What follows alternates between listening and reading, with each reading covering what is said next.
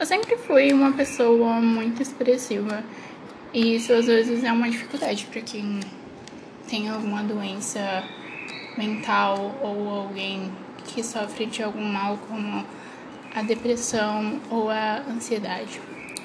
Muitos jovens hoje em dia não sabem como se comunicar e nem como desabafar corretamente e às vezes o psicólogo ainda é tratado como um tabu.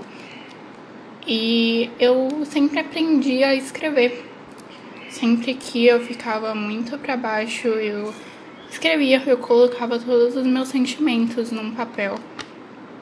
E acho que essa é a parte mais importante de você colocar tudo para fora e ainda assim criar uma bela obra de arte. Porque a arte é exatamente isso.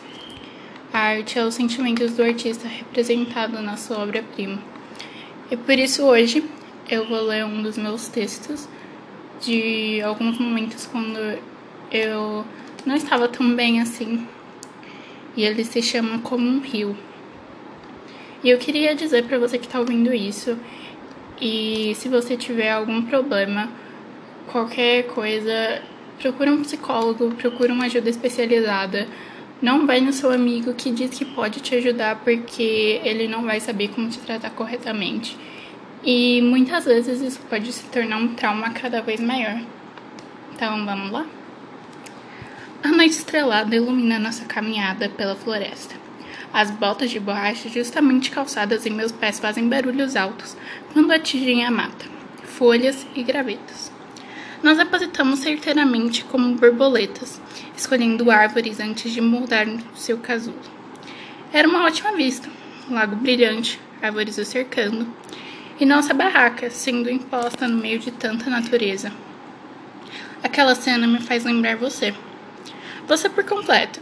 Além de estar ali naquele momento, você sempre vai me lembrar lagos e rios.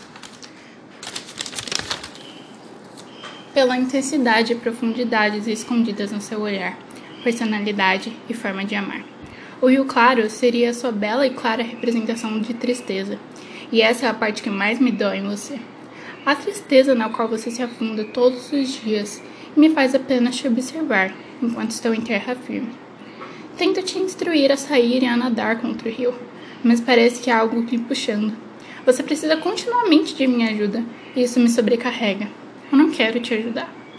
Quero instruir você, mas eu não vou estar aqui quando você começar a se asfixiar. Isso me dará muito medo para continuar. Nossa relação nunca foi muito contínua. Ela chegou com uma bala de saída calibre 47, direta e rápida. Não somos iguais aos outros casais. Eu te amo e odeio ter medo de você se afogar. Eu queria pelo menos te presentear com um colete salva-vidas enquanto seus lábios gelam em contato com a água. Mas a única coisa que você me diz em retorno é: Querida, você nunca saberá qual é a dificuldade de respirar com água correndo em sua cavidade nasal se apenas entrar em seu nariz. Por favor, eu preciso de ajuda. E você está lá, se contorcendo na água fria, gritando, misturando lágrimas com a água do rio. E eu sento à beira, vejo você gritando meu nome. Já disse, eu não vou ceder. Você se debate, busca fôlego, mesmo sem ouvir ou ver algo, luta na escuridão. Minutos se passam, seu corpo calma e ele se afunda profundamente até o fundo e os gritos pararem, as lágrimas pararem, o medo passar, e com eles vão seu esforço e seu desejo pela vida, pelo amor e o amor por mim. Aquilo me dói, eu ainda te amo, mas ajudar não está em minhas mãos. Depressão, a ansiedade, os problemas mentais são um assunto muito forte para mim. E eu entendo se for para você também. Por isso, é meu melhor conselho para você durante esse setembro amarelo é que coloque os seus sentimentos para fora, da melhor forma que você sabe. Eu sei fazer isso com textos e etc. Se você se sente assim também, então continue. Faça seu melhor. Não desista. Eu estou aqui por você.